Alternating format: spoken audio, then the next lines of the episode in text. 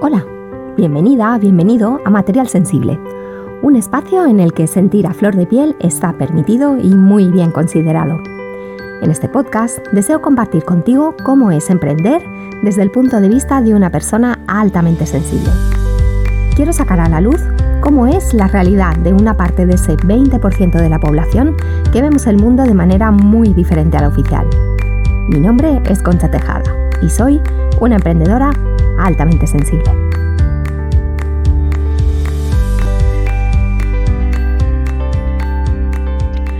Hola, bienvenido a un episodio más de Material Sensible.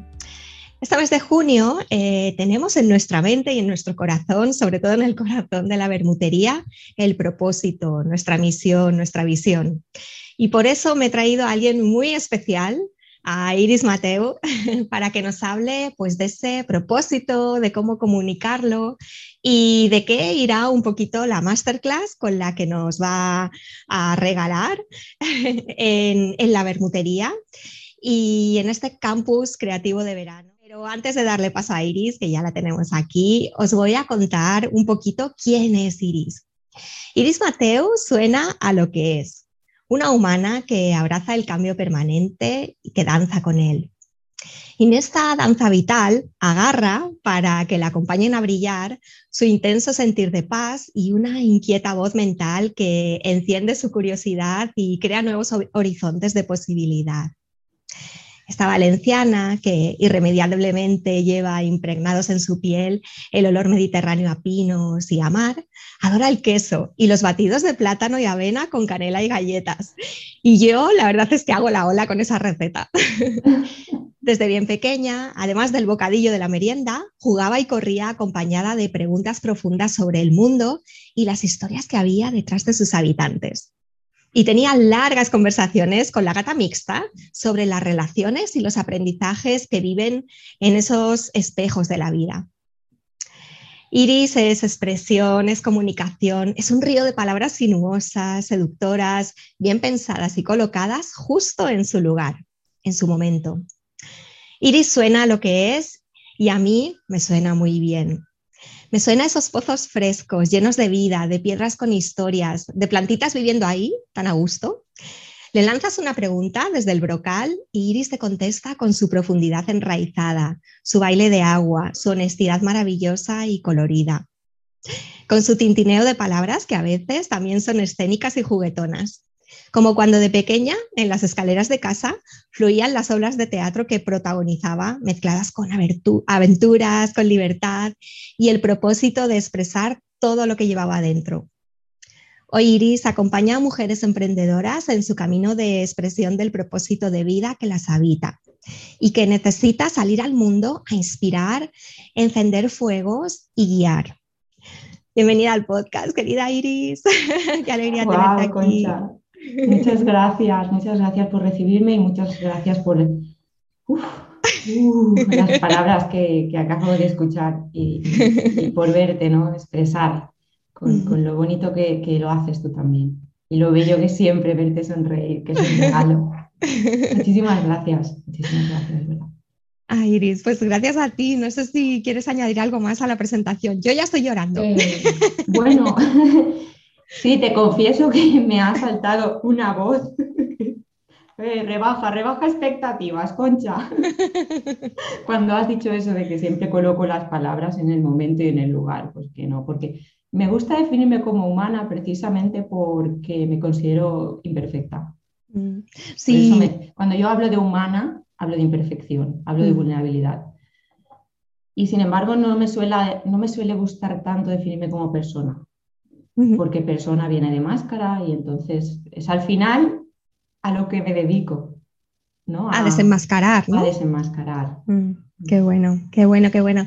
Sí, además me llamó mucho la atención porque no decías mujer, ¿no? O emprendedora o, paz, ¿no? Cuando yo os pregunto, definiros con una frase breve, ¿no? Tú dijiste humana y esto me, encantó y digo, esto lo voy a, traer eh, directamente con todas tus palabras a, a la presentación. Y nada, como me pides si quiero ampliar, pues sí que lo preciso porque no lo quise ampliar en el momento para no alargarme demasiado en esas breves respuestas que me pedías. y, ahora sí que me ha apetecido especificarlo. Genial, pues ahí queda. Genial, Iris. Y mm, Iris, tú también es altamente sensible, ¿no? Eh, bueno, de hecho nos conocemos eh, gracias a la alta sensibilidad, pienso. Y me gustaría empezar la entrevista preguntándote eso. ¿Cuándo eh, supiste que eras altamente sensible? ¿Cómo lo descubriste? yo creo que no hay un momento determinado, no tengo una fecha, además soy un poco para esto bastante caótica, no soy de recordar fechas, bueno, algunas sí, algunas las recuerdas sin querer, ¿no? Em, y sin embargo creo que hay como momentos diferenciados. Por ejemplo, yo diría que mi primera percepción de, de mi alta sensibilidad no fue precisamente desde la aceptación, sino todo lo contrario, ¿no? Me percibía como muy sensible y además creía que eso era un problema que tenía. Mm. creía que eso era un problema que me hacía sufrir de más, que me hacía implicarme de más en la vida de los demás, por la empatía y tal. Bueno, en fin, que, me, sumergió en, un proceso de, mucho sufrimiento vital y de muchísimo bloqueo. Em, bueno, que tampoco me voy a extender ahora en ello, ¿no?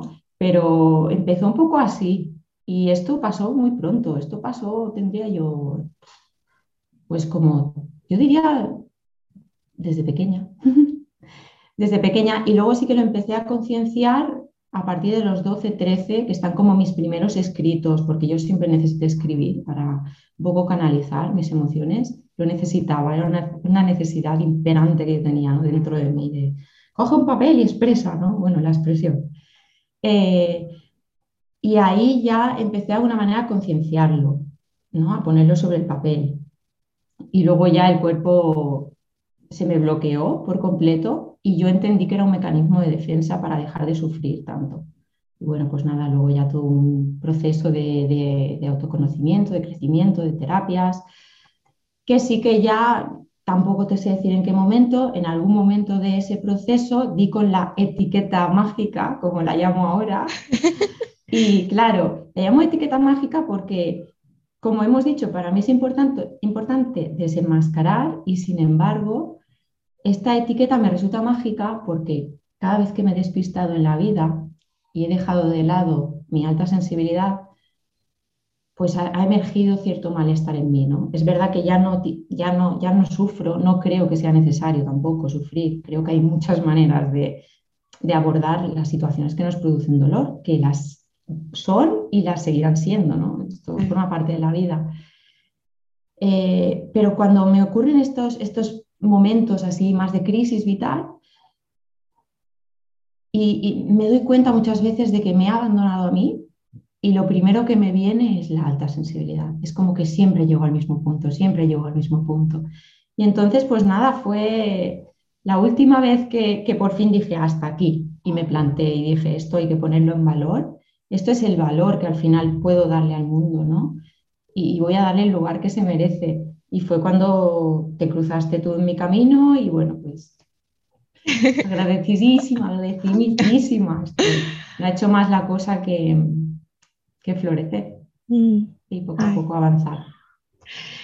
Me, reconozco mucho en tus palabras, Iris, en todo lo que dices, ¿no? Y en esa etiqueta mágica, porque a mí eh, hacerle caso a esa etiqueta o esa parte de mí en la que, en la que está etiquetada, ¿no? Pues esa alta sensibilidad eh, me ha hecho reconciliarme con, con, muchos dolores y muchos, ah, no debería ser así, mm. ¿no? Y mucha negación de mí misma, y también porque em, es verdad ¿no? que cada vez que tiendes con amor, con ternura, con eh, compasión hacia esa sensibilidad y le haces caso, que al final está ahí diciéndote, oye, que me estás estropeando, que me estás machacando y pisoteando, pues cuando puedes florecer, ¿no? Y ahí me reconozco mucho en lo que cuentas. Y también porque, bueno, a mí la alta sensibilidad, empezar a tomármela en serio, como tú dices también, es que me ha abierto las puertas incluso de mi negocio, ¿no? Y de un, negocio con sentido y con propósito para mí, ¿no? Alineado con mi propósito, que es lo que estamos tratando aquí hoy. Y, sí, me, reconozco mucho en, lo que dices. Y gracias también por tus palabras, Iris. bueno, y entonces cambió, hiciste pues ese proceso, ¿no? Y, empezaste a tomártela en serio, eh, a mimarla, ¿no? Y a decir, aquí hay algo que no, que no va bien, o cuando hay algo que no va bien en tu vida, tiendes otra vez, ¿no? Sí, es un poco como una balsa salvavidas, yo creo, ¿no? Mm. Sí, sí. Eh, es que es, que es al final, somos al final quienes nos acompañamos mm. en la vida, desde que nacemos hasta que morimos, hasta que dejamos el cuerpo. Entonces, pues qué menos, ¿no? Que aliarnos con nuestra esencia. Y si nuestra esencia es altamente sensible y requiere de unos mimos y de unos cuidados particulares, pues... Sí, sí. Sí, sí. Y entonces conectaste con tu, con tu alta sensibilidad, poco a poco, al principio negándola, y luego al final diciendo es que no, no me queda otra porque forma parte de mí y una parte, como tú dices, ¿no? Hay que darle valor y, es ah, lo que te da fuerza también, lo que te hace diferente y, te da ese poder, ¿no? Mm, liderazgo. yo también, Y Iris, ¿cómo, ¿cómo conectaste tú con tu propósito de vida? Te mentiría si te dijera, nunca me he planteado yo. no, no, al contrario. De hecho, esa, esa, necesidad de escribir venía, sí, por un lado de la necesidad de expresarme, por otro lado, yo ya me daba cuenta de que mi sensibilidad, como he dicho, ¿no? pues tenía algo que ver en todo esto, y por otro lado estaba desde luego una profunda sensación de no encontrar sentido a nada, yo mm. tengo escritos, este, este en concreto que me viene ahora es de los 18 años, que lo leo y se me ponen los pelos de punta y digo, madre mía. Em, claro, en aquellos momentos yo tenía un tono muy dramático, pero dramático de verdad, no, estaba haciendo conscientemente teatro. bueno, ocupé mucho el rol de víctima en la vida, ¿no? Entonces, desde un poco ese drama vital, eh, que ahora lo uso, pero con un sentido profesional, pero qué bueno, porque en aquellos momentos estaba ahí, ¿no? Y tengo ese escrito que es de sentirme profundamente engañada durante 18 años de mi vida. Con la vida. Mm, yo era, ¿esto, ¿esto para qué? Esa era mi pregunta, Concha. Cada día de mi vida que iba a clase, yo me veía en el aula encerrada, que tengo escritos de eso también. Yo ahí en el aula cuando me aburría necesitaba contárselo a alguien, pues se lo contaba el papel, ¿no? ¿Y esto para qué? ¿Pero esto qué sentido tiene? Y bueno, ¿cómo conecté? Pues lo mismo, ¿no? Un poco al final eh, decidiendo parar, muy importante, decidiendo parar de estudiar por estudiar, que bueno, que eso es, daría para otra charla. y tanto. Sí, además que es un tema que me apasiona, sí, sí. Mm, haremos otro bueno, esto es de Iris. ¿Por qué no? ¿Por qué no? Entonces, dejar de, de hacer por hacer mm lo que toda la vida me habían contado que tenía que hacer para tener un éxito en la vida y que yo personalmente me había creído, ¿no? Y entonces ese parar y decir, pero a ver, pero yo quién soy realmente y qué quiero hacer con mi vida. Entonces esa fue la gran pregunta que abrió pues todos los caminos que se fueron abriendo desde entonces. Esto ocurrió por el año 2000, 13, si no recuerdo mal, entre el 12 y el 13. Y desde entonces, pues ahí voy. Eh, al final, ¿de qué, se, ¿de qué se ha tratado este camino? De, concienciar, de poner en valor todo lo que, probablemente toda esa intensidad que trae muchas veces nuestra alta sensibilidad y que a lo mejor resultaba demasiado molesta a nuestro entorno y entonces pues aprendí a, esconder para dejar de molestar, aprendí a esconder para, para ser aceptada, que es al final lo que necesitamos cuando llegamos al mundo, conectar y, ser aceptados y, pertenecer a nuestro clan ¿no? y recibir ese amor. Entonces empezamos a, a equivocar lo que es realmente amor porque empezamos a desarrollar todos estos personajillos, todas estas caretas. Sí, mm. sí, sí, sí, me encanta lo que dices, ¿no? De para encajar, ¿no? Muchas veces negamos lo que es más nuestro y em, nuestra verdad, ¿no? Cómo vemos nosotras el mundo, cómo lo sentimos, cómo lo mm. expresamos también. Tú me contabas ese dramatismo, ¿no? Que esas palabras que usabas, pero que en ese momento eran las que necesitabas tú para exorcizar a lo mejor, ¿no? Ese dolor que tenías, esa intensidad, ese cómo me duele el mundo y, que ahora puedes usar, es, muy bonito porque si no lo mm. hubieses, si no hubieses tenido ese recurso o si no lo hubieses usado entonces, ahora lo desconocerías a lo mejor y... ¿no? Entonces está, está genial y, es verdad, ¿no? Em, también negar ese, ese sentir tanto o, tener que hacerte incluso la fuerte, ¿no? Porque a veces pensamos que las personas altamente sensibles somos las más débiles eh, y realmente en nuestra sensibilidad es donde está esa fuerza que tenemos para sostener al resto muchas veces de la familia, ¿no? De nos damos cuenta de todo, de todo lo que está pasando, de esos microgestos, de esas palabras que no se dicen, ¿no? pero que se quedan aquí en la garganta y que nosotras percibimos. Y, ahí estamos, ¿no? Viéndolo todo y sintiéndolo todo y como esponjitas y diciendo, uy, yo no puedo ser tan así porque voy a crear problemas y no me van a querer. ¿No? Y, claro, así el propósito se queda también tapadito, ¿no? entre capas y capas y capas.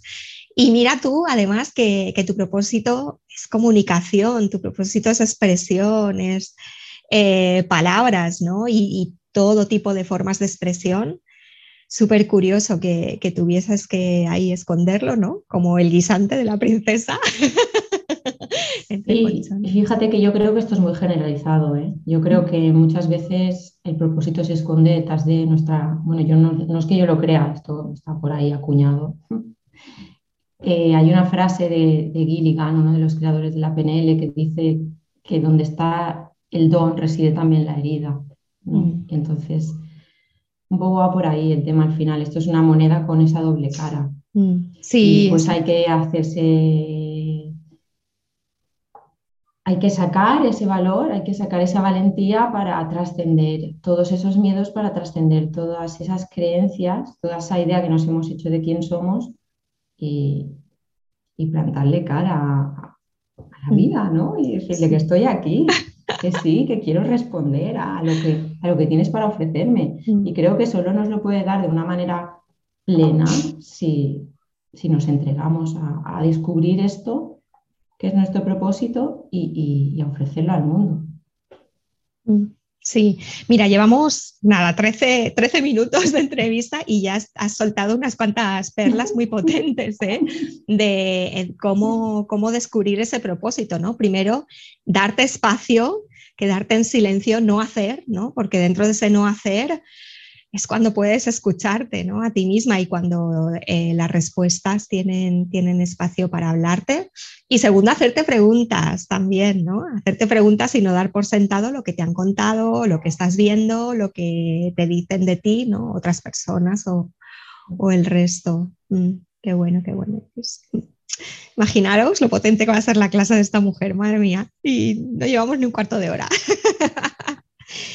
eh, ¿Cuándo empezaste a tener, eh, bueno, lo sueles tener en cuenta tu, propósito a la hora de hacer cambios vitales, de, elegir hacia dónde ir, de tomar esas decisiones importantes en tu vida? A ver, obviamente me equivoco muchísimas veces y retomando también algo que has expresado tú antes, ¿no? De, y menos mal que esto apareció porque ahora le da sentido. Pues claro que sí, yo no niego nada, nada, nada de todo lo que ha pasado en mi vida. Al revés, estoy súper agradecida. Le encuentro un sentido y un propósito a todo lo que ha habido en mi vida. Y uno de mis maestros en crecimiento personal siempre me dijo, la vida está, está llena de grandes equivocaciones. Y claro, ahora entiendo a qué se refería, ¿no? Es que nada es erróneo al final todo, si, cultivamos esa actitud de aprender de ello, todo nos deja un pozo de, grandes aprendizajes para, tomar la decisión de querer eh, sostener una situación o hacer algo de manera proactiva para que cambie la situación en pro de ese propósito. Y ya respondiendo a tu pregunta, pues claro, sí, claro que, que aunque a veces me desvío, aunque a veces me he desviado, eh, siempre trato de, tenerlo ahí presente eh, para que todas las decisiones que tomo en la vida y por consiguiente en el negocio, que para mí están intrínsecamente unidos porque es un negocio de marca personal y no lo puedo entender de otra manera, pues trato que sean coherentes mis decisiones con pues, mis valores, ¿no? que es uno de los componentes que me, que me sirve para, para fijar el rumbo ¿no? a seguir en la brújula, que es mi propósito. Pues trato de tenerlos en cuenta, mis valores, eh, bueno, pues si estoy desarrollando mi, pasión y, mis talentos en lo que hago en la vida, pues esas cosas sí me parece importante tenerlas en cuenta y, siempre que es posible lo, tengo en cuenta. Sí, y tenerlas claras, ¿no? O sea, hacer ese ejercicio de decir, a ver, ¿cuáles son mis valores principales, ¿no? Tenerlos eh, muy claros y, apuntártelos, tenerlos cerquita, ¿no? Eh, verlos de vez en cuando. Yo, por ejemplo, los tengo ahí en la agenda, ¿no? Y cuando la abro, pues tengo ahí eh, pues esos valores y, es importante para tomar las decisiones. Normalmente, ¿verdad? Nuestro propósito va pues eh, totalmente ligado a lo que son los, a los valores importantes para nosotros. Y aunque sí que es verdad que hay valores universales que, que, todos pues ¿no? nos gustan o vamos, que seguimos y que son importantes para nosotros, que se cumplan y tal, no están en el mismo orden para todos, ¿no? Y no todos tenemos esos mismos valores y entonces yo pienso que es que hacer un ejercicio que lo haremos también en la bermutería, en el networking, de mirar un poquito esos valores, eh, cuáles son y en qué orden están también en este momento de nuestra vida, ¿no? Porque puede ser que en otro momento de nuestra vida estén en otro orden, ¿no? Y, sí, me parece súper importante. Y luego otra cosa que has dicho también, que tu propósito de vida va mano a mano ligado con el emprendimiento, sobre todo cuando es el emprendimiento unipersonal. Y yo pienso también cuando es el emprendimiento femenino y el emprendimiento en modo paz, ¿no? Porque es tan importante para los paz hacer algo que tenga sentido para nosotros, ¿no? Que no pasen muchos días, como tú decías, diciendo, pero ¿qué sentido tiene mi vida? ¿Para qué hago esto? ¿no? Sé para qué es tan brújula para nosotros, es súper importante.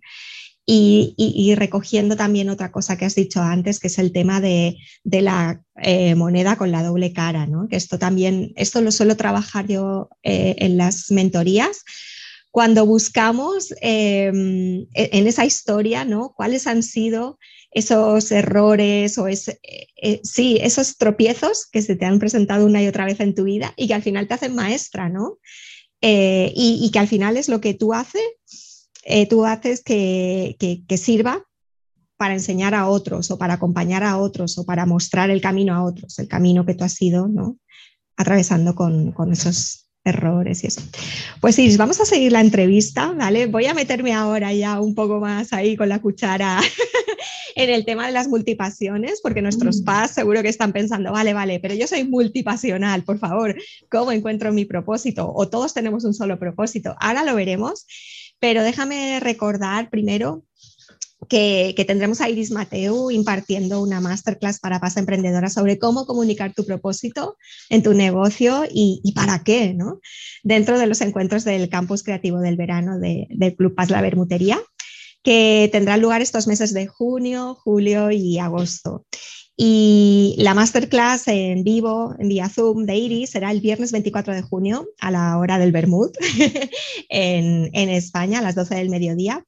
Así que te invito a que te suscribas al Campus, Campus Creativo de Verano por solo 25 euros al mes más impuestos y tendrás acceso a los encuentros en vivo a las grabaciones de estos encuentros, a la trastienda de la bermutería que la hemos abierto, que es nuestro grupo privado de LinkedIn y estamos ahí siguiendo la conversación, porque después de estos networkings y las masterclass siempre te quedas como con ganas de más, ¿no? De seguir interactuando con los compañeros. Y luego regalitos, que también, también los habrá, ¿no? En el campus de verano y a todo esto podrás acceder mientras permanezcas escrita al campus. Así que te animo a que eh, vayas a patreon.com barra conchatejada o en mi página web conchatejadaproject.com y ahí en la bermutería te inscribas rauda y veloz. Iris, vamos a seguir si quieres con la, entrevista. Mm, a ver, las PAS eh, somos multiapasionadas, ¿no? ¿Tú crees que todos nacemos con un, con un propósito de vida y si no lo hemos descubierto es porque no nos conocemos lo suficiente? A ver, hablabas tú hace un momento de, los valores universales.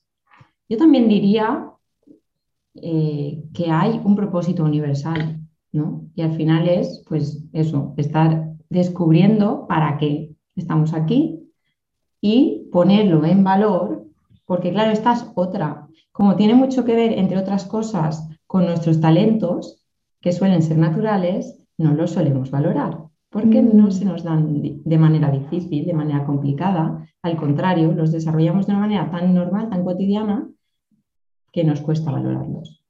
Por eso y por todas las experiencias de vida que podamos haber tenido al respecto, ¿no? de rechazo o lo que sea. Entonces, yo creo que está como ese propósito, ¿no? que es como universal, de descubre a qué has venido, ponlo en valor, ponlo en su lugar y ofrécelo al mundo de una manera que, le vaya a ser de utilidad, porque al final es la necesidad suprema que todo ser humano tiene, ¿no? ya lo dijo Maslow en la pirámide, esa autorrealización para contribuir a la sociedad. Entonces, sí creo que todo el mundo tiene un propósito, que puede manifestarse de cualquier manera, al final creo que cada, cada, ser humano es una expresión de vida, ¿no? En el momento en que llegamos al mundo, ¡pum!, emergemos eso como una expresión. Y, eso es al final lo mejor y lo, y lo, que tenemos para darle a los demás. Entonces, ¿qué pasa cuando eres multiapasionada? Pues claro, soplo y resoplo porque ha sido uno de mis talones de Aquiles también. Y entonces sé de lo que me hablas. Es complicadísimo centrarte en una cosa. Yo he sido una maestra de la dispersión hasta hace nada porque yo quería hacer 1500 cosas. Yo quería, bueno, así, más o menos por encima y seguro que me dejo cosas, ¿vale? Yo quería eh, hacer conciertos teatralizados para niños, eh, hacer talleres para, bueno, como tipo escuela de padres y madres, eh, porque claro, es un poco de donde vengo ahora, ¿no? Del tema de la protección a la infancia y a la adolescencia. Y entonces para mí es básico el modelaje que se da desde la figura adulta para que, para que los niños y las niñas puedan crecer de la manera, uy, que se me cae el pinganito, de la manera más conveniente posible. Eh, bueno, que si la jubilación, porque claro, precisamente, ¿no? Y ahí es a donde ahora iré poco a poco. La jubilación a mí era una cosa que me preocupaba muchísimo. Eh, voy a entrar ahora en, un tema muy personal. A mí me preocupaba mucho ver que a mi padre se le acercaba la jubilación y que todavía la vida se estaba dedicando a lo mismo. Y, y, observar, como creo que hay hasta estudios, de que esto también es una cuestión bastante de género, especialmente los hombres, muchos de ellos llegan a la edad de la jubilación mm. y se mueren. Sí, mueren. Y a mí me preocupaba un montón, un montón, un montón, un montón. Y este fue otro regalo de la vida que me recordó que no es absurdo que te preocupes de lo que luego la vida te, trae por sí mismo, ¿no? Porque mi padre ni siquiera llegó a jubilarse. Mm, Justo fue el momento en que le plantaron la jubilación en la mesa, la prejubilación, mm murió de, forma repentina. ¡Wow! Mm. Hace ahora dos años. Entonces, mm, propósito. O sea, cuando una persona está conectada a su propósito, no es que, mira, este es mi ideal, yo no quiero jubilarme.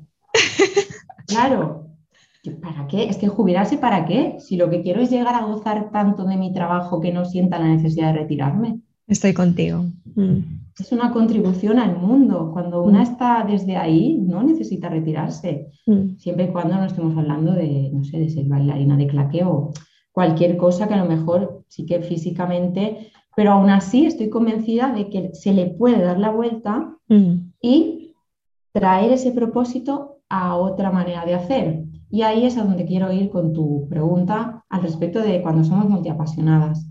Siempre hay un hilo conductor, siempre estoy convencida entonces, es importante simplificar. Antes de empezar con la grabación estábamos hablando un poco tú y yo de esto, ¿no? Y de lo importante que es simplificarnos la vida, Y al final, fíjate que creo que simplificarnos la vida es estar en sintonía con la vida, porque la mm. vida en realidad es sencilla. Somos nosotras las que con la mente y las preocupaciones y los miedos y tal, pues nos la complicamos, mm. básicamente. Bueno, el ritmo de vida nos, también nos, vamos loquísimas, tenemos 1500 cosas que hacer y solo tenemos un cuerpo. una mente, un corazón, bueno, en fin. Somos limitadas, aunque nos cueste reconocer. Y en ese sentido, es importante lo que decíamos al principio, ¿no? Cuidarnos.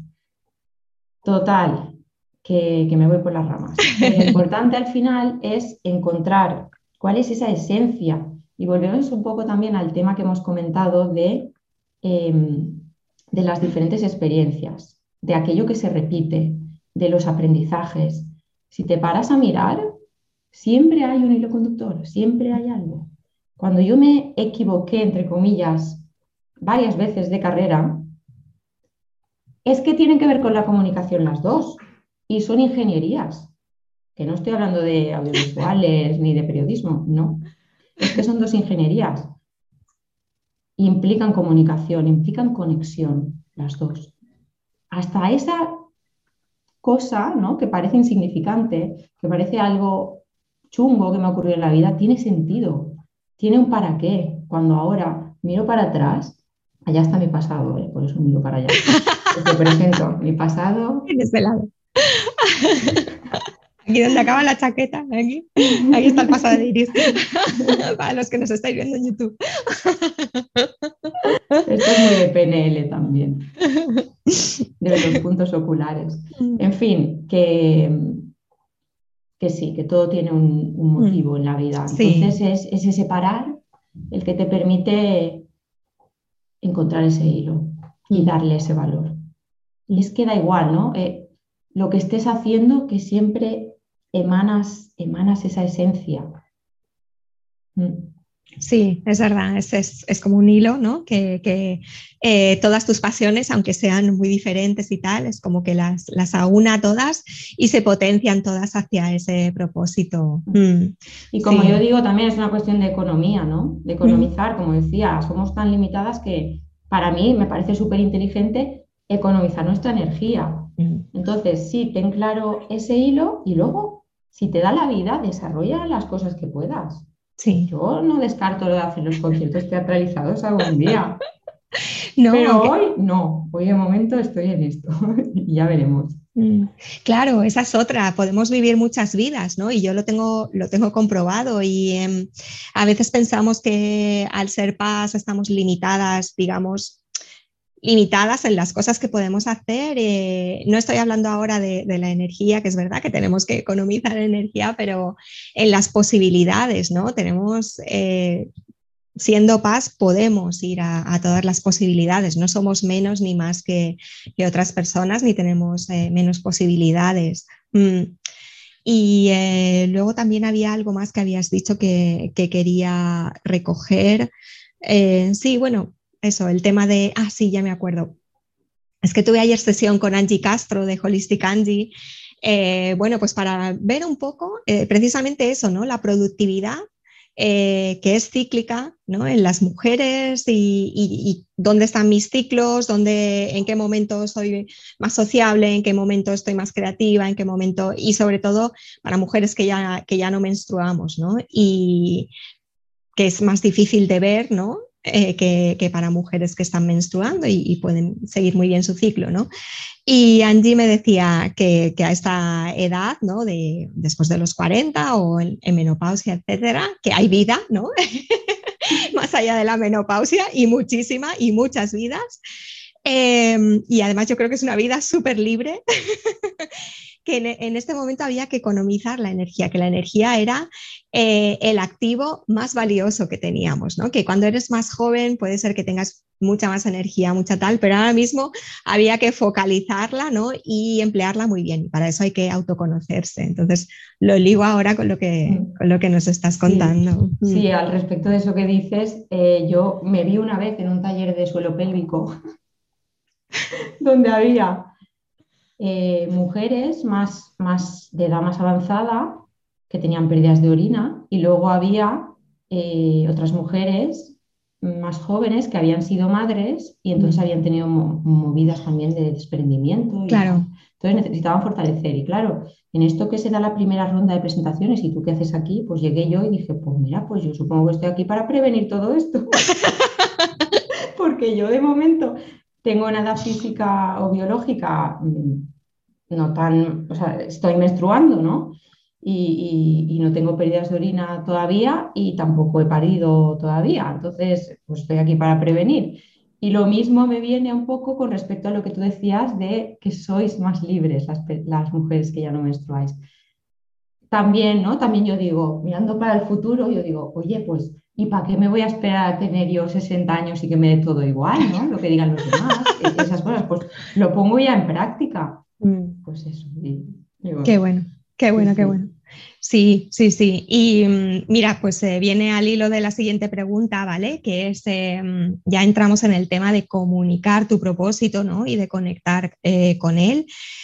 Y las mujeres que hemos tenido esos roles tan marcados, ¿no? Por la sociedad, patriarcado, por la historia, eh, por nuestras propias fidelidades con nuestras familias, también nuestros roles de cuidadoras. ¿Tú crees que para las mujeres es más difícil conectar con ese propósito real y genuino? Que los hombres lo tienen más fácil, el tema de ya sé para dónde voy, ya sé cuál, o, o, cuál es mi vocación, o cuál es... A ver, este tema es muy complejo, siempre genera mucha controversia, es uno de los temas que enciende, mm, que enciende muchísimo a la gente cuando se habla de todo esto, ¿no? Mm y es algo que a mí personalmente, que me gusta abordar mm, las situaciones desde una perspectiva de género y que elijo libremente orientarme a trabajar con mujeres para recoger precisamente todo esto. Eh, pero no me gusta enfocarlo, estoy como cansada y yo en su momento, cuando hacía el máster de género, ya decidí que yo no iba a participar de la guerra de sexos. Me di cuenta que, que impregnarme mucho de idealismo no me llevaba a nada, ¿no? Eh, estoy acordándome ahora de Rolando, Toro, de Rolando Toro, el creador de la biodanza, que él siempre decía que el mayor acto político es el abrazo. Mm. Y entonces, cuando escuché esa frase, sí, decidí, ¿no? Decidí cambiar las ideologías por los abrazos. Qué bueno, me encanta, Iris. y hacerme fan de la ya, sí, sí, sí, mm. Y hacerme fan ¿no? de la cultura del abrazo, como yo lo mm. llamo. Entonces, em, teniendo muy en cuenta todo esto y hablando objetivamente de lo que ha sido eh, la vida hasta no hace tantos años, y que creo realmente que siguen muy impregnados en nosotras y en nosotros esos roles de género, eh, de alguna manera, claro, como tradicionalmente las mujeres han ocupado más la esfera privada y ahora nos permitimos también más el desarrollarnos profesionalmente, pues de alguna manera nos seguimos sintiendo porque a veces somos nosotras mismas las que perpetuamos un mm. poco esto, ¿no? Y, también es, creo, nuestra responsabilidad poner esos límites, confiar en que también los hombres pueden llegar a desarrollar estos, mm. estas esferas, ¿no? Más de cuidado y más de... Afortunadamente a mi vida cada vez aparecen también más hombres sensibles y concienciados, ¿no? Con esto. Porque estás abierta precisamente a esa idea. Mm. Entonces, claro, como tradicionalmente las mujeres en este sentido, eh, por un lado, hemos ocupado más estas esferas y hemos desarrollado más estos roles de cuidado y tal, y los hombres, pues el rol profesional, el rol, el rol de, producir. Mm. Eh, claro, entonces como todavía hay mucho trabajo en cuanto a, esta equiparación de roles, obviamente las mujeres nos seguimos teniendo que ocupar de cosas como parir o dar, dar el pecho. Hmm. Esto es irreemplazable.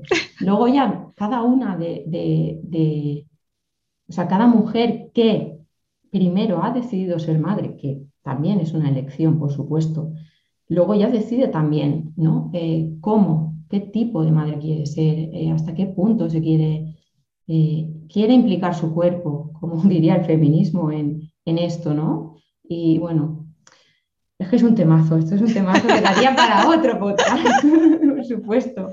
Entonces, claro, esto es como muy paradójico todo, porque fíjate, Concha, que hemos dicho que al propósito llegamos al final cuando sentimos esa llamada interna a conocernos. Entonces, seguro que a ti también te ha pasado que en cualquier formación que, sea del ámbito de crecimiento personal te encuentras con muchísimas más mujeres. Por no decir que muchas veces los grupos son enteramente de mujeres. 25% suelen ser esos hombres, ¿no? o 20 incluso, y el resto mujeres. Sí. Fíjate la paradoja. Y ese hombre que, está ahí además suele ser paz, porque está mucho más conectado con sus emociones, ¿no?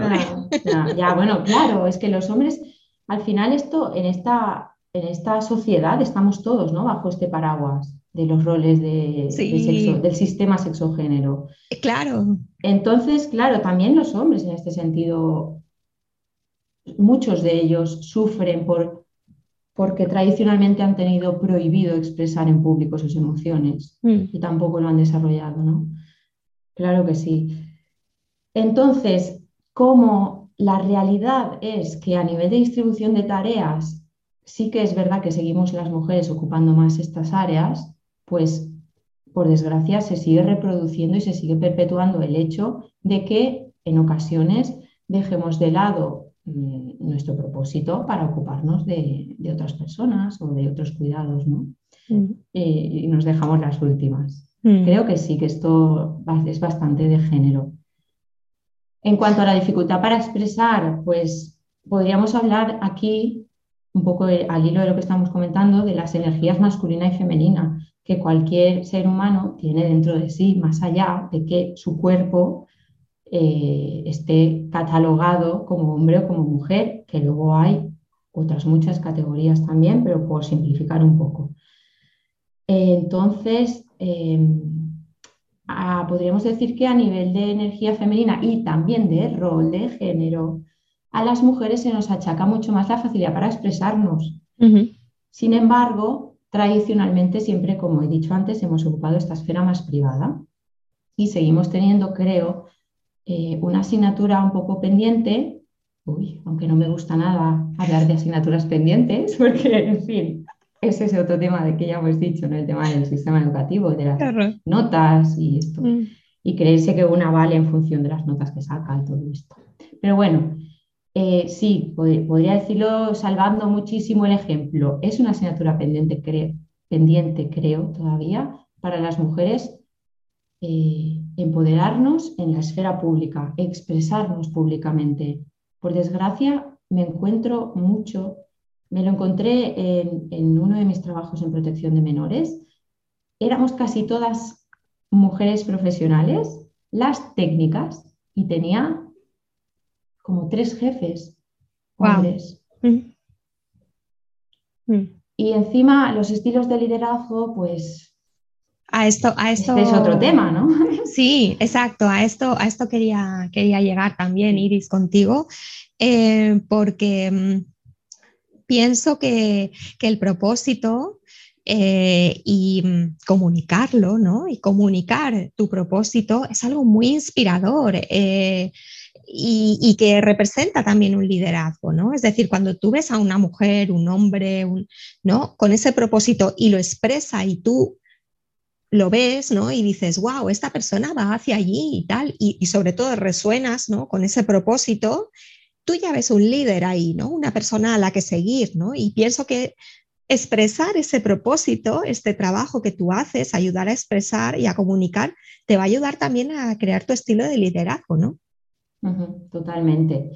Y, y rescato y añado a lo que acabas de decir el ejercer de modelaje, como había mencionado yo antes, para la sociedad del futuro, que son los niños y las niñas. Da igual aquí que seas madre o no, siempre tienes un niño o una niña cerca, un sobrino, una sobrina, eh, la hija, el hijo del, vecindario. Y al final son referentes adultos. Los niños y las niñas todo el rato están observando y están aprendiendo por imitación. Y creo que es importante en ese sentido que, que puedan observar esos diferentes modelos de expresarnos en, el mundo y sí, por supuesto, para mí el liderazgo tiene que ver con, con cómo te muestras, ¿no? Mm, claro, y envolver tu negocio, ¿no? Con ese, con ese liderazgo tuyo, eh, conocer el propósito, tener tu estilo de, liderazgo, hace también que tus clientes eh, conecten los clientes ideales o clientes match o esas personas que, quieren que podrían trabajar contigo, ¿no? Eh, conecten mucho mejor, porque les estás dando pues en, su, en su core también, ¿no? Como en, su corazoncito, en lo que a ellos mismos les mueve, ¿no? Es importante por eso. Totalmente. Y aquí pues viene el exponerte. Exacto. El exponerte que tiene muchísimo que ver con la gestión de la vulnerabilidad. ¿Y hasta, hasta dónde? Ahora con las redes, que, todo es vídeo, eh, que hay que llamar la atención, a lo mejor mucho más que antes, ¿no? Mira, ayer precisamente estaba viendo, eh, por ejemplo, una mujer eh, que había tenido dos mastectomías, ¿vale? se veía en la playa bailando ella, haciéndose un reel eh, sin la parte de arriba, ¿no? Sin el bikini y bailando y diciendo, yo puedo, yo puedo hacer esto, ¿no? Esto es un, referente de este es mi, es mi propósito, son mis valores y, soy libre, ¿no? La libertad supongo que sería, ¿no? De, mostrarse como ella es, tal y como es. ¿Hasta dónde llegamos con esa vulnerabilidad eh, para mostrar nuestro propósito? ¿Dónde está la línea? Es que no, yo la veo ahí como. Mientras lo contabas, tenía la imagen de esta mujer y estoy con los pelos de punta. Era desde luego emocionada. Sí. Eh, sí, fíjate, claro, pues es obvio que lo que hemos hablado todo el rato, ¿no? En este caso, tiene que ver con su experiencia, con su proceso de enfermedad y, como, y, con, y con poner en valor su experiencia. Mm. Eh, probablemente ella está, no sé si era una emprendedora también o no, si tiene un proyecto. Eh, bueno, ella eh, la verdad es, que se dedica a ayudar a gestionar el proceso, bueno, cuando las mujeres están pasando por este proceso, ¿sabes? No sé si a tiempo completo tal, pero este es como su, lo que ella ponía ¿no? en su perfil de Instagram. Ayudo a mujeres a pasar el proceso de la, y a vivir, ¿no? con naturalidad. Pues mm. ahí lo tienes, mm. ahí lo tienes. En este mm. caso, su experiencia, eh, ella ha sido capaz de transformar su vulnerabilidad, de ponerla en valor, de ponerla en valor eh, con esta experiencia. Y eso le ha permitido, pues lo que tú decías, ¿no? El enfocarse a, pues, un público objetivo ideal, a un nicho de mercado, eh, por, por, poner términos más marketingianos, pero en fin, eh, entonces, ¿hasta dónde? En este caso, obviamente para mí tiene mucho sentido y tiene mucha coherencia con su comunicación mostrar esto. Pues a lo mejor hay otros temas que no tienen absolutamente nada que ver, pues no, no creo que sea tan necesario. Mm. ¿Mm? Pero al final también es, una cuestión de elecciones personales. Eh, ya el hecho de atreverse a mostrarse ya muchas veces es el primer... Para mí la clave está en eso, en que tenga mm. sentido, en que aporte, en que sume a lo que es el propósito específico que tienes con el negocio. Mm.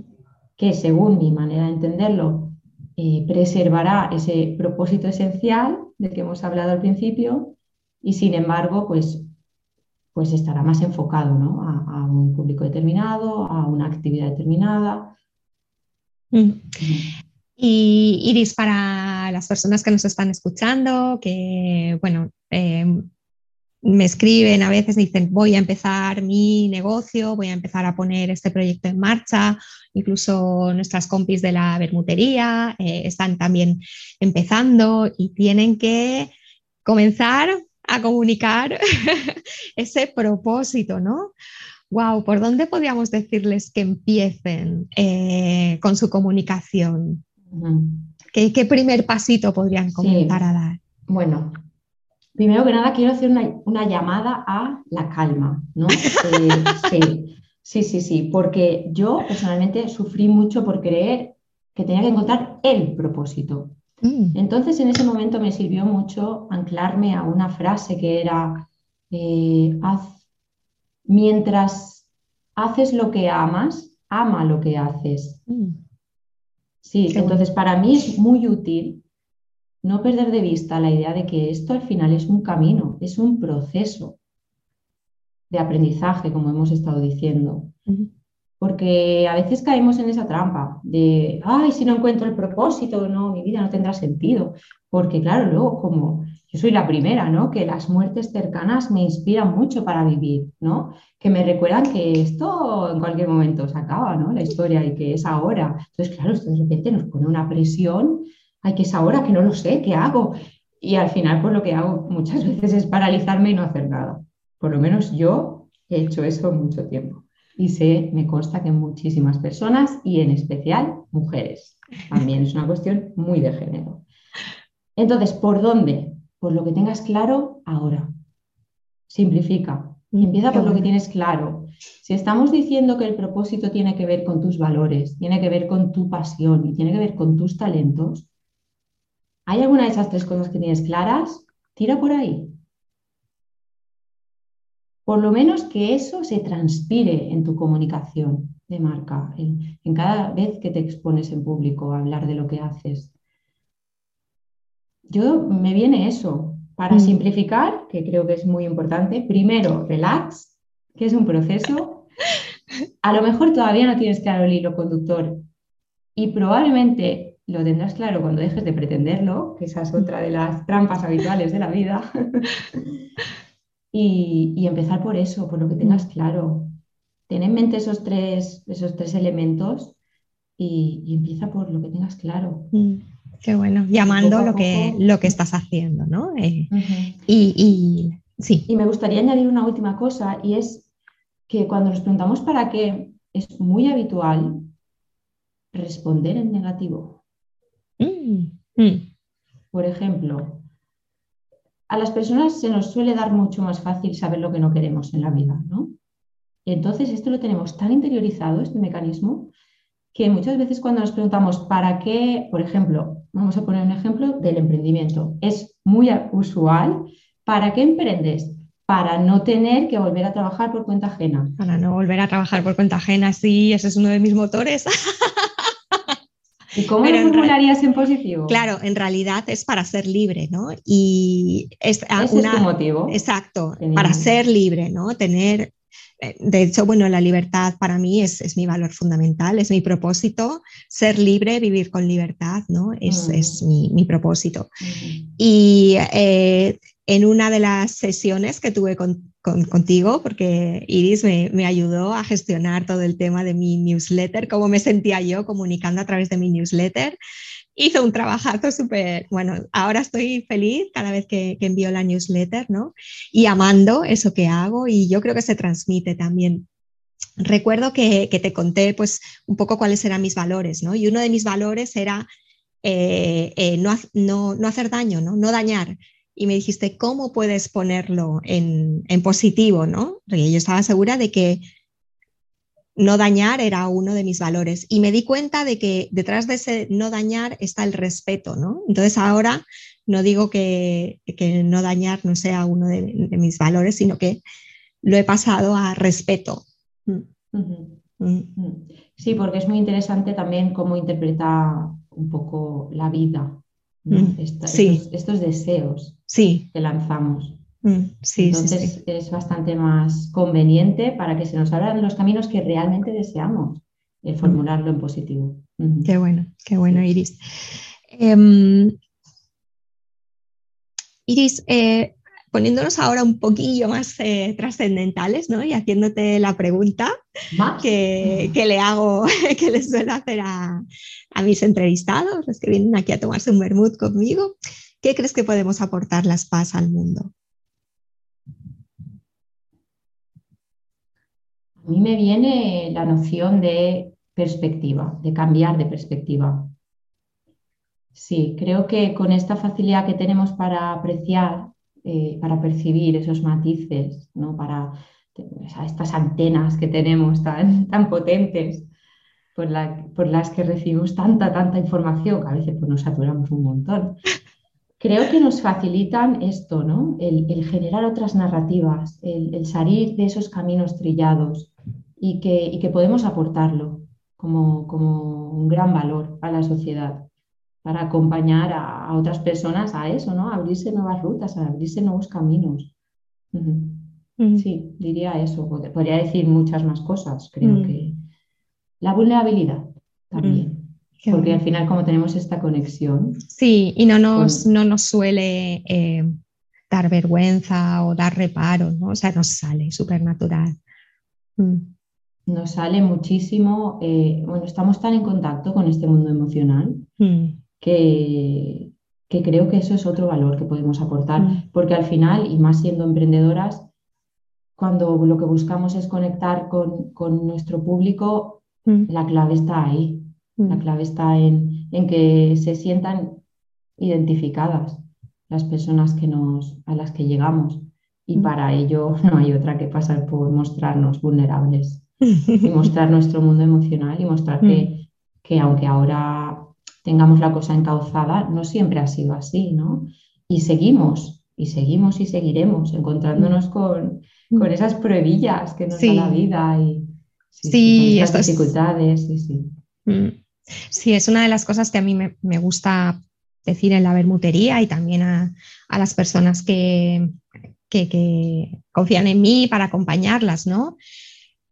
que esto es un camino de largo recorrido, el emprendimiento, y que hoy estás aquí, pero mañana estás aquí, y luego arriba y luego abajo, ¿no? Em, y que eh, y que yo también, que yo no, tengo todas las respuestas, que yo no tengo todo atado y, todo, todo resuelto, ¿no? Sino que voy aprendiendo y lo que voy aprendiendo lo, voy poniendo pues al servicio de, de, las personas que estáis conmigo, ¿no? Pero sí es eso y ser vulnerable al fin y al cabo, pues es un, estilo también de liderazgo y, de inspiración, ¿no? Mm, y de esa imperfección que hablábamos al principio. Mm. Iris al principio, ay, perdón, sí, por favor. y, añado que nos humaniza, que, que, la gente, que, nos ve naturales, nos ve normales. Porque se dan cuenta de que, nos, de que no, eh, ah, que no es perfecta, vale. Y ahí se bajan mucho las tensiones y, y entonces nos acercamos por eso. Uy, sí. Porque se bajan esas tensiones que son como muros. Esas barreras, ¿no? Mm, qué bueno esto que dices. Qué bueno, qué bueno. Y um, Iris, retomando ya para finalizar, eh, una de las frases ¿vale? que, había recogido tuya y que además que me apetece decir que, es tuya, que es eh, que yo decía, Iris suena a lo que es y es eh, suena a lo que eres, ¿no? Es tu, lema y es también un poco con la frase con la que abres tu podcast de Sonadas que acaba de nacer, que, por ahora es un bebecito pero que va a empezar a, a crecer. Eh, ¿Quieres hablarme un poquito del podcast y, de, tu, proyecto? Bueno, pues el podcast para mí es eh, mi canal para ir generando contenido y al final darme a conocer. Que se llama Sonadas. sonadas, que creo que se llama Sonadas. es al final mi canal para dar voz a mi proyecto y bueno, pues, pues entiendo que es la mejor manera de, que la gente me pueda escuchar y me pueda, y me pueda ir conociendo poco a poco y desde ahí pues que se puedan dar posibles colaboraciones o simplemente pues, pues, pues eso, si aporto valor, pues maravilloso. Eh, es un ente totalmente vivo y por lo tanto expuesto a lo que es la vida, que es este cambio constante, ¿no? Entonces sí que es verdad que, que nació y, ha estado ahora, no sé, un lapso de, no sé, unas semanas como un poco en cuidados intensivos, porque, bueno, he tenido que atender algunos asuntos personales, precisamente para, para, por lo que me preguntabas antes, escuchar un poco y alinear mi vida con mi propósito. igual fue un bebé prematuro que, hay que cuidar.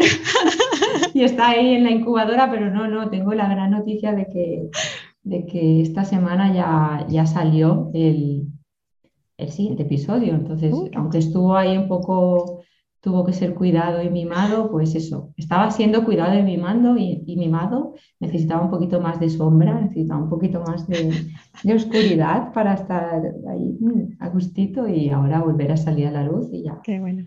Con él. Mm. Qué bien. Y además, Iris, ¿dónde podemos eh, apuntarnos a tu newsletter para que podamos recibir esas cartas y esos avisos de que el podcast eh, ha salido? Pues el podcast está como plataforma de podcast subido en iVoox y luego también se puede acceder a él a partir de, Google Podcast. Sonadas de Iris Mateo. Esa soy yo. Y luego, sí, la newsletter es mi otro canal en el que estoy eh, más en contacto con, con, las personas mujeres, la mayoría de ellas, aunque sé que también tengo algún hombre sensible por ahí, que se suscriben. Entonces, mm, semanalmente envío newsletters y, estos son como los dos canales en los que yo estoy más, más presente, ¿no? De manera semanal. Luego, en cuanto a redes, eh, yo no soy nada, nada, nada usuaria de redes a nivel personal y tampoco quiero dejarme llevar por este ritmo frenético. No forma parte de mi... para mí la libertad también es como mi valor, mi valor bandera, ¿no? Entonces, desde esta libertad de creación, de momento quiero escapar de las garras de, los algoritmos y demás y prefiero un poco marcar mi ritmo, más ahora, ¿no? Para, crear esta sostenibilidad en mi negocio, que para mí es importante. Y ahora que estoy sentando las bases, es importante para mí tener esto claro y desde ahí mimar, mimar estos canales, ir nutriéndolos y, tal. Sí que estoy presente en, en LinkedIn como Iris Mateu Escriba con V, y es la única red en la que voy a tener presencia de manera más activa. Eh, creo que ahora a partir de julio me voy a poner más activa, porque, sí, porque estoy acabando de soltar otro proyecto del que salgo ahora. Entonces, a partir de julio quiero estar un poquito más activa en, en LinkedIn y es la única red a la que le voy a dar un poquito una oportunidad. Luego, eh, para suscribirte a mi newsletter, puedes hacerlo a través de mi página web www.irismateu.com. Ahí encontrarás varios tarjetines de suscripción y, nada, te abrirán las puertas a mi newsletter. Me encanta. Y a tu mundo, a tu mundo de, de palabras y que se me ha pasado volando. Se te ha pasado volando. Me, quedaría aquí horas hablando. Qué bien, yo también, Iris, yo también. Sí, igual, pues nada, ya sabéis, si queréis ver a Iris en acción, veniros al Campus Creativo de Verano. Eh, la tendremos con nosotros el último viernes del mes de junio, explicándonos cómo comunicar ese propósito, para qué, por qué es tan importante para las emprendedoras y los emprendedores eh, saber comunicar ese propósito ¿no? y conectar con él. Eh, y si no, escuchar el podcast de Sonada o pasaros por, la página de Iris y apuntaros en su newsletter para que ella pues, nos, nos, vaya contando todo lo que, lo que se va abriendo en su mundo. Iris, muchísimas gracias, ha sido un placer enorme. Gracias, Concha. El ha sido mío también. Muchísimas gracias. Y gracias a todos vosotros por seguirnos semana tras semana, por estar ahí, por vuestros comentarios que, que bueno, me, me emocionan siempre. Chao. Muchas gracias por escucharnos. Si eres una emprendedora o emprendedora altamente sensible y te apetece tomarte un vermut conmigo mientras hablamos del mundo paz y de tu experiencia como emprendedor, escríbeme a mail arroba conchatejadaproject.com. Estaré encantada de tenerte aquí y brindar contigo en esta serie de entrevistas. Puedes acceder a todos los enlaces de productos e inspiración que mencionamos en este episodio en mi blog conchatejadaproject.com barra blog te dejo el enlace en las notas del programa.